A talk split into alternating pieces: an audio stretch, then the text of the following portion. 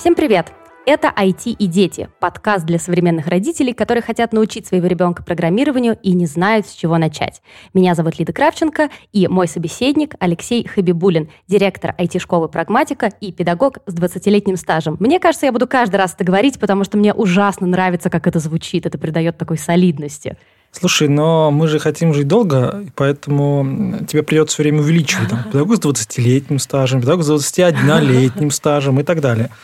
Поэтому надо будет тренироваться. И таким образом подводка будет, да, подводка будет все дольше и дольше. Но главное, ты, ты нигде никого не обманула, действительно. Меня зовут Алексей Хабибулин, я директор IT-школы «Прагматика», я педагог с 20-летним стажем. Всем привет. Правда и ничего, кроме правды.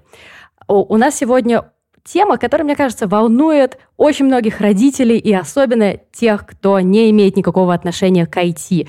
А, условно мы назвали ее с тобой так. Я ничего не понимаю в IT. Как сделать вместе с ребенком первые шаги к программированию? То есть вот давай представим себе ситуацию, да, ты родитель, и при этом ты или редактор, или бухгалтер, или строитель, и все, что ты знаешь про IT, это то, что оно везде, да, современные технологии везде, что там классная стабильная зарплата, и что айтишники это, в принципе, такие довольные жизнью люди, которые делают что-то непонятное, но ужасно увлекательное. И вот у тебя ребенок, например, там, я не знаю, 8, 10, 13 лет, и который вроде и, там, не знаю, с математикой у него неплохо, и как-то пора его развивать в этом направлении, но ты вообще не понимаешь, с чего тебе начинать. Вот об этом, мне кажется, нам стоит поговорить, как вообще выбрать эту траекторию. Это ведь для тебя такой вопрос, который тебе часто задают, как я понимаю. Да, он один из как бы таких стандартных ключевых вопросов, которые волнуют родителей. Я ничего не понимаю в IT, и это нормально. А, в целом это все история про то, что жизнь так меняется, что понимать во всем просто невозможно. Для этого есть специально обученные мы, которые готовы всегда прийти на помощь.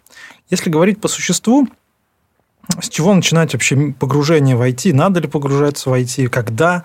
Э, поздно ли в 5 лет или рано ли в 5 лет?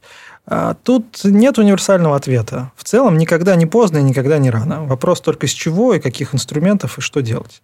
Многие родители приходят э, ко мне с вопросом, а вот как бы так сделать, чтобы ребенок стал таким классным разработчиком, чтобы его увлечь. Ну, в общем, сталкиваюсь с тем, что родители прямо давят на детей и говорят, давай, становись, айтишники круто, а ребенку это не особо надо. Ему нравятся какие-то другие совершенно не связанные с э, информационными технологиями вещами. Это тоже вещи, это тоже абсолютно нормально. А, здесь важные советы какие. А, ребенок будет заниматься тем, а, что ему интересно. Ему нужно помочь найти вот этот самый интерес. Связан он с технологиями информационными, не связан, это уже вопрос не самый первый. Классно, когда есть то, что ребенка зажигает и на что он готов тратить все свое свободное время и даже чуть больше. Кстати, очень часто именно программирование и компьютерные технологии увлекают именно таким образом. Да? Я вспоминаю себя в седьмом классе, э, когда я познакомился с языком программирования Паскаль. Э, ну, я забывал в туалет сходить. И мне нужно было программировать, и программировать, и программировать. И таких детей очень много. Э, потому что, собственно, программирование и современные IT-технологии дают тебе такую свободу творчества.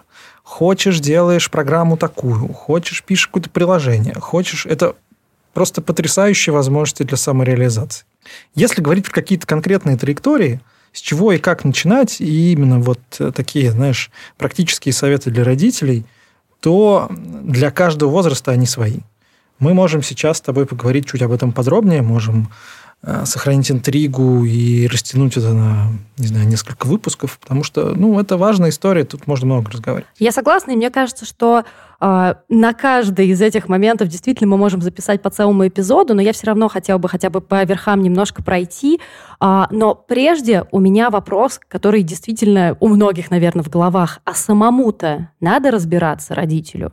Потому что, э, знаешь, как, как все говорят, вот я не знаю, там у меня отец, там, не знаю, инженер, или у меня там мать программистка, и поэтому я был там всем этим окружен. Ну, это такая, знаешь, немножко даже в советская легенда про семейную такую Э, семейную атмосферу, которая располагает к какому-либо э, направлению деятельности, да.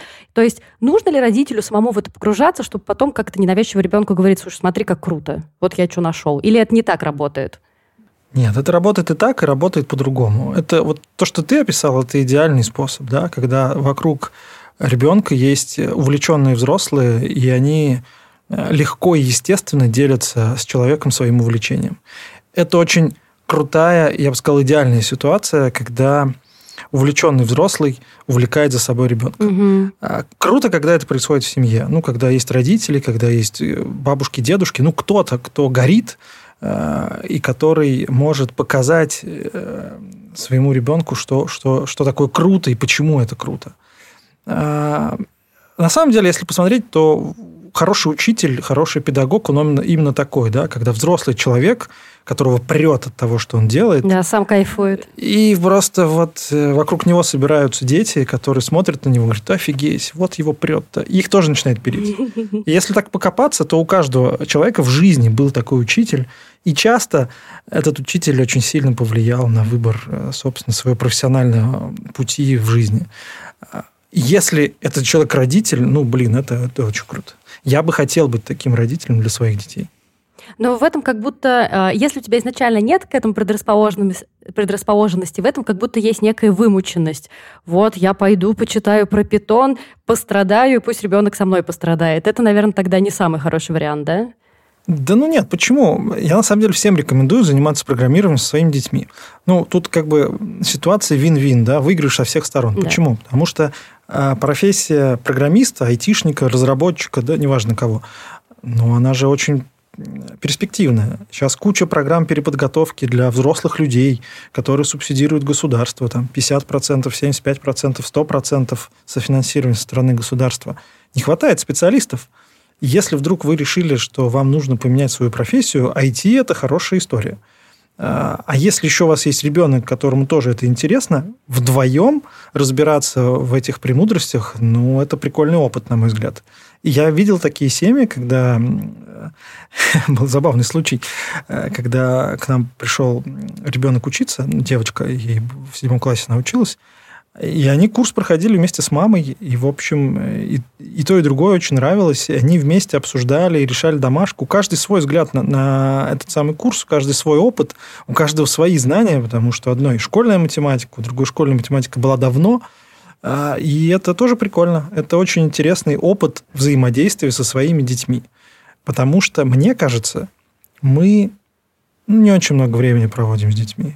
И страдаем от этого как и мы, так и наши дети. Да, я согласна, звучит действительно идеально. Мы приложим какие-нибудь ссылочки именно для взрослых, может быть. Есть у тебя что-то в копилке? Да, конечно, конечно. Для взрослых обязательно есть, обязательно приложим. Есть взрослые программы и детские программы, и совместные. И на самом деле мы э, поощряем и совершенно не запрещаем э, взрослым учиться вместе с нашими учениками. Угу. Давай тогда перейдем действительно к вопросу разных ситуаций для разного возраста, мне кажется, что книга и в дальнейшем выражение после трех уже поздно попортила нервы просто бешеному количеству родителей. Да, ну, то есть, а зачем ее вообще читать? Книга написана 50 лет назад, если не больше. Ну, жизнь так изменилась, что, в общем, э, она классная. Ну, то есть, я сам ее читал, когда у меня появился ребенок, я думал, ну, все, надо сейчас до трех лет как вложиться. А, слава богу, это быстро у меня прошло, а, и ребенок не пострадал, не успел. И, в общем, да никогда не поздно, да, поэтому ну, просто разными вещами нужно заниматься с детьми. И не забывать э, про то, что дети, дети – это дети, им нужно оставить немножко детства. Не только драм-кружок, кружок по фото и все остальное. А, но, тем не менее, если говорить про какие-то занятия вот такие совсем раннего возраста, не знаю, там 2, 3, 4, 5, 6 лет, это вся история про просто ну, какое-то развитие логики, э, какие-то игры э, всякие. Их на самом деле много. И вот, например, у меня дочь, она очень любит играть ну, такие у нее ролевые игры. Вот, папа, ты будешь зеброй, я буду каалой, и вот мы пойдем mm-hmm. куда-то. И это на самом деле классно, потому что это развивает определенное абстрактное мышление. Потому что я ведь не зебра, а она не калла. А она это к себе представляет и таким образом готовит свой мозг к вот этому абстрактному мышлению, которое очень пригодится э, в математике, например. Да? Потому что наши циферки это ведь совсем не то, что на самом деле чем являются. Мы там какие-то закорючки рисуем, а подразумеваем совсем другое. И буковки тоже, да, и чтение, и письмо – это вот такие очень сложные когнитивные навыки, э, которые нужно долго-долго готовить. Вот то, что ты говоришь, это ведь очень важно, потому что я знаю огромное количество родителей, которые из любви, да, из желания сделать лучше, пытаются как-то э, детям давать только, знаешь, вот только тебе кубики с циферками, никаких куал и зебр, потому что это все бесполезно, игры бесполезные, давай сиди-ка тут делай э, какие-то вот серьезные задачки. И это проблема. Ну, таких людей, правда, очень много, и вот нужно себя бить по рукам. Э, потому что дети им, в принципе, и так хорошо.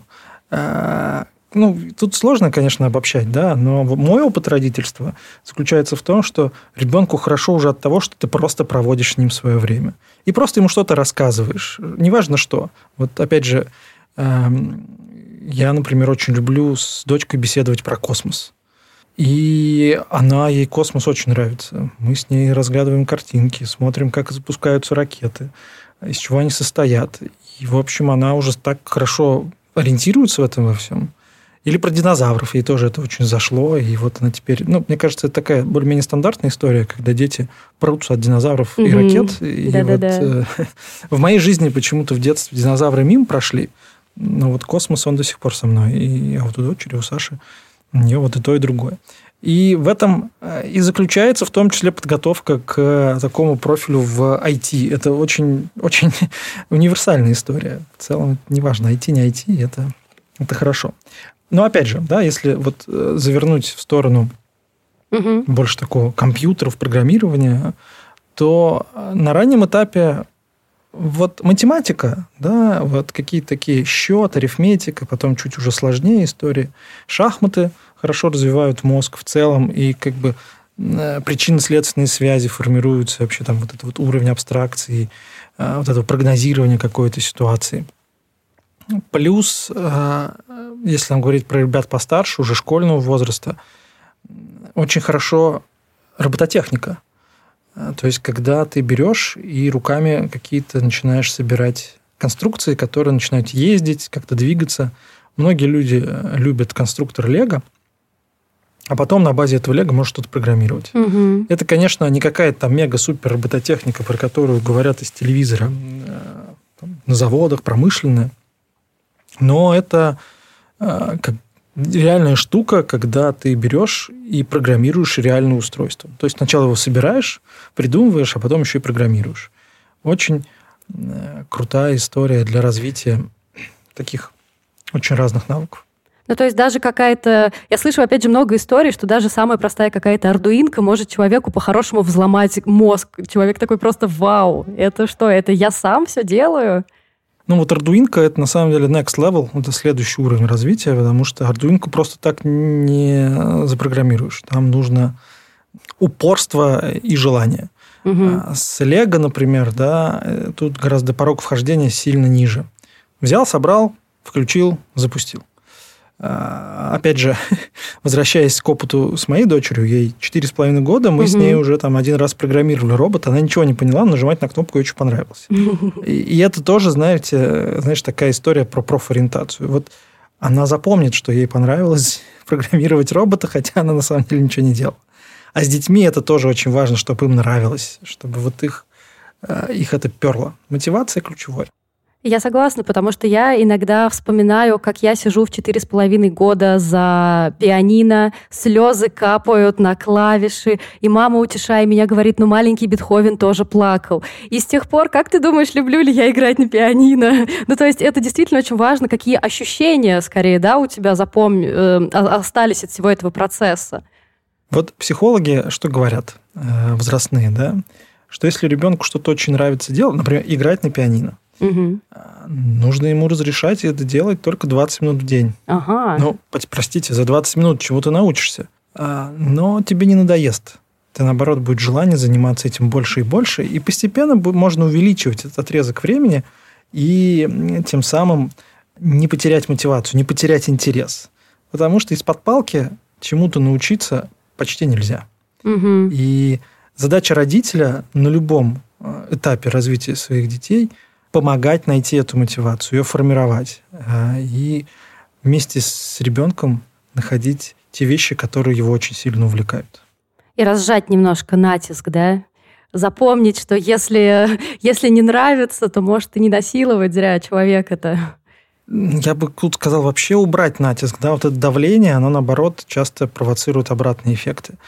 Сложно какие-то общие советы давать, да, но если человеку не нравится, я бы предложил обсудить, почему не нравится, из-за чего.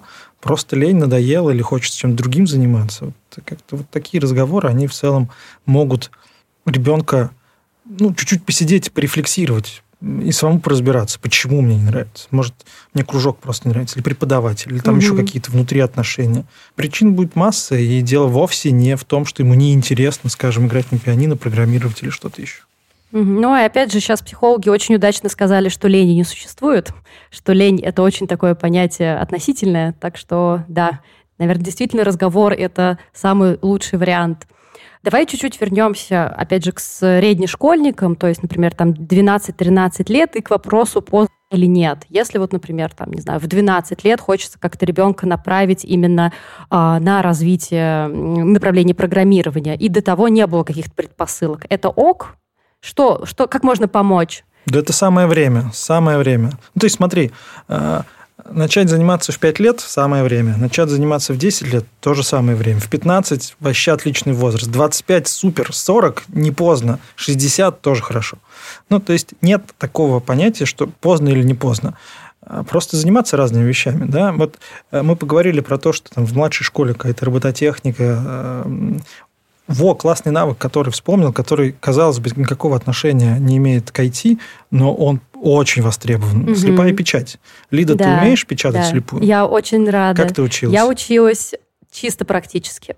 Я работала журналистом, журналистом-корреспондентом. Мне нужно было очень быстро все это делать, и в какой-то момент я просто сама себя как-то практически натаскала. И это очень помогает мне в жизни. Да, то есть это экономит кучу Огромное времени. Да. Когда ты берешь и набираешь со скоростью, ну сколько там, 200 знаков в минуту. Да? Это, это просто потрясающая ода эффективности. Поэтому, а дети учатся вот этому десятипальцевому слепому э, набору очень быстро. И вот и в младшей школе, и в средней школе этим нужно заниматься, там 5-10 минут в день. Это скучно и не всегда приятно, это немножко противоречит предыдущему нашему тезису, но это вещь, которую тоже можно их немножко мотивировать, стимулировать какой-то, каким-то призом за такую работу. Это пригодится просто однозначно, это must-have. Даже в школе ребята будут потом очень сильно благодарны, потому что они умеют печатать вслепую. Такой подарок будущему себе. Да-да-да. А если говорить про ребят 12-13 лет, то здесь уже э, что произошло? Произошло то, что мозг уже гораздо ну, на другом уровне сформированности находится, и люди могут переходить к абстрактному мышлению. Считается, что как раз там в районе 10-11 лет это формируется, начинает формироваться кора больших полушариев, и, собственно, которая ответственна за абстрактное мышление. Поэтому у нас математика такая плюс-минус серьезная, она где-то в районе пятого класса появляется, когда от сложения яблок люди переходят уже там, к уравнениям, иксы какие-то, такие совсем абстрактные уже вещи. И здесь вот программирование можно включать э, побольше. Да? Забыл сказать, что на предыдущем шаге есть классная история под названием Scratch. Угу. Это такой блоч, блочный язык программирования, где можно из блоков, ну, такой графический, графическим интерфейсом можно собирать программы довольно ну, такие сложные. И там можно понимать логику, да, там каких-то базовых элементов, типа циклов или условных операторов. Там это все реализовано. Сам Scratch – это разработка в MIT, была сделана довольно давно уже, и она в целом имеет такое довольно э, большое сообщество поклонников по всему миру и методически неплохо проработано. Куча задачек, куча игр, куча всего есть э, под э, эти вещи. Вот. И дальше, вот в возрасте 12 лет уже можно пытаться писать какие-то программы на текстовом языке. Мы в своей практике обычно всем рекомендуем язык программирования Python, э, ну или питон. И это не про змею. Это про Monty Python, если кто помнит, такое шоу, скетч-шоу английское, юмористическое. Да, очень интересная история названия, как это вообще связалось. Я когда узнала, я так, что? Монти Пайтон, а вы-то тут как вообще? Да, ну потому что программирование это есть там летающий цирк, цирк или как там Монти Пайтон. А, в общем, а, почему мы его рекомендуем? Потому что он относительно как бы простой в своем синтаксисе, да, то есть он, ну, такой простой, прощает кучу ошибок, может что-то написать, и, в общем, компьютер это что-то выполнит. Другие языки, типа C++, они более строгие, и там ты забудешь э, поставить точку с запятой, и у тебя ничего не заработает. В моей, эм, так сказать, на старте моего интереса программирования, когда я еще вообще ничего не умел, я учился в восьмом классе и пришел в кружок программирования в своей школе, и там на, на стене висели плакаты с примерами программ. Я пришел первый раз, я ничего не умел, ничего не знал, и вот я просто перенабирал эту программу э, с этого, значит, большого плаката. Ух. И она не работала. Ага. А, она что-то писала мне по-английски, что-то там про инвалид. Я как бы не понимал. Спросить учительницу я немножко, наверное, стеснялся, или, может, она занята была. Но вообще я час убил на это на все, а потом выяснилось, что просто на этом большом плакате, блин, была опечатка, и не была поставлена точка с запятой в конце одной строчки. Я же об этом не знал, и, короче, вот... C++ такое не прощает. Ну, это был Паскаль, но в ага. целом C++ тоже такое не прощает, да, и вот э, я запомнил это навсегда. В питоне так можно, то есть там бы заработал. А, и как говорят э, мои приятели-программисты, да, Python – это язык, где мало текста, много дела. То есть вот начинать можно с него. Есть споры, э, педагоги спорят. То, что Python, он такой вот немножко раздолбайский, там нет вот этой строгости, и поэтому э, вот он немножко расхолаживает детей. А C++, там вот этот он язык, который описывает то, что происходит внутри компьютера, там вот эта логика – она более выдержанная и строгая, и что вроде как C++ имеет смысл начать э, изучать программирование, чтобы вот не, переста- не перескакивать со ступеньки на ступеньку.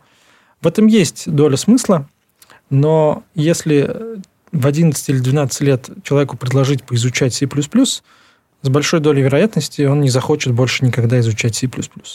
И вообще скажет, программирование, как бы, знаю, не мое. Слезы капали ну, на клавиатуру. Что, да, ну, потому что это нудно и долго. То есть э, в питоне можно тяп-ляп, у тебя раз уже там что-то бегает, прыгает, а в C++ так не получится. Там нужно как бы долго, много времени потратить, чтобы там что-то забегало и запрыгало. Дети разные, и если заходит C++, отлично. Если нет, ну, как бы вот можно стартовать с питона, а дальше уже переходить на вот такие более глубокие языки, когда люди становятся чуть более осознанными. Они могут проявить усердие, потратить чуть больше своего времени на то, чтобы добиться э, лучших результатов. Вот хотела как раз спросить, в твоей практике было наверняка, чтобы дети, с, э, овладев питоном, переходили потом к плюсам? Конечно. Ну, то есть они приходят на питоне, приходят заниматься питоном, и изучают какие-то базовые совсем конструкции. Вот, угу. пожалуйста, мы сделаем цикл, вот так это работает. Вот мы сделаем э, условный оператор. Все это специальной библиотеке питонской, где там есть черепашка, которая ползает туда-сюда, все это сделано, да. А дальше, когда ребята понимают эту логику, они уже могут пробовать какие-то другие вещи. И очень много примеров я видел, как ребята стартовали на питоне, а потом все спокойно фигачили и решали олимпиадные задачки, и в целом все было окей. Ну, дети же не дураки. Они видят, что питон, вот здесь там быстрая обратная связь, получается, а потом они видят, что Олимпиада тоже интересно решать задачи. Олимпиадные задачи тоже можно решать на питоне. Но на таком определенном уровне это уже не работает, потому что просто не пролазит по ресурсам программы, ну, быстро не работают из-за того, что язык питон такой э, немножко ну, с этими упрощениями. И они понимают, что, ну да, если я хочу подняться выше, тогда я должен пойти и погрызть немножко C++. Давай чуть-чуть совсем про олимпиадное программирование. Мы обязательно сделаем отдельный эпизод и даже несколько про Олимпиады. Это просто супер, супер важная тема с точки зрения именно механики. А как вообще отбирают детей на Олимпиады? Какие, какая вообще вероятность у школьника туда попасть, если, например, там, не знаю, он не уверен в себе, он считает, что там недостаточно умен. Там это строго все с этим? Строго с тем, с чем? С отбором именно. Был доста- достаточно умен. С отбором именно. А, ну, вот Олимпиада это что такое? Это такой некий всем понятный инструмент э, взаимодействия школьника э, с системой образования. И он понятен всем, на всех уровнях. Он понятен родителю, ну, потому что Олимпиада классно. Он понятен школьнику, потому что победители Олимпиад получают преференции при поступлении и все остальное. Он понятен учителю, потому что если у тебя ребенок, которого ты учишь, победил в Олимпиадах, тебе почет и уважение. Он понятен директору школы, у которого оценивают в рейтинге школ именно там по числу олимпиад, олимпиадников и по среднему баллу ЕГЭ. Он понятен районному отделу образования, где тоже есть похожие критерии, понятен Министерству образования региональному, понятен губернатору, у которого тоже есть такие KPI. Ну, сейчас не знаю, но раньше, по крайней мере, угу. были количество сверстников и так далее. Понятен Министерству просвещения, где, если ты олимпиадник, то вот, пожалуйста, система выявления и поддержания талантливых ребят. А, в общем, понятно всем. То есть учитель скорее заинтересован, да, в том, чтобы ребенка привлечь к этому? Ну да, вся система, она так или иначе а, вот, э, связана с Олимпиадами. Э, часто люди думают, что это нужно быть прям каким-то упертым угу. и вот только, только все это время тратить на это. Отчасти правильно, да, если ты хочешь за, получить какие-то выдающиеся результаты, то нужны выдающиеся ресурсы. Потому что вот это олимпиадное программирование, ее еще называют спортивное программирование, и не просто так. Это спорт. И подходы к собственно, тренировкам они напоминают спортивные вещи. И большой спорт – это не то же самое, что народная физкультура. Но в целом Олимпиад такое большое количество, что поучаствовать может кто угодно, и, в общем, даже не безуспешно. И не нужно бояться. Олимпиадные задачки, там есть нюансы, да, они как бы ну, как сказать, не, не самые стандартные. Там нужно думать, там нужно догадаться, там нужно какие-то нестандартные вещи применять, помимо знаний, да.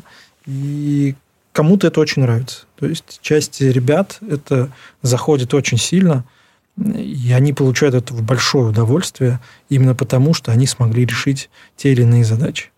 Это тоже как одна из возможностей вот этого увлечения для ребят, и кто-то в этом находит свою страсть такой, может быть, сложный немного вопрос. Вот представь, ребенок занимается, и, возможно, вот он занимается олимпиадной математикой, и в какой-то момент ему прям вот хочется бросить. И я, может, ошибаюсь, но мне кажется, что наше вот такое советское, постсоветское воспитание, оно говорит, доводи дела до конца. Как вообще понять, действительно ли у ребенка душа к этому не лежит, или, может быть, вот что делать? Понятно, что поговорить, но, может, есть еще какие-то способы надавить же, понятно, что надавить не вариант, да? но как-то направить его, как-то вернуть к какой-то дисциплине. Наверняка ведь такие случаи постоянно происходят, когда ребенок такой, все, я не могу. Либо начинает плохо учиться, либо хочет все бросить. Что, что делать?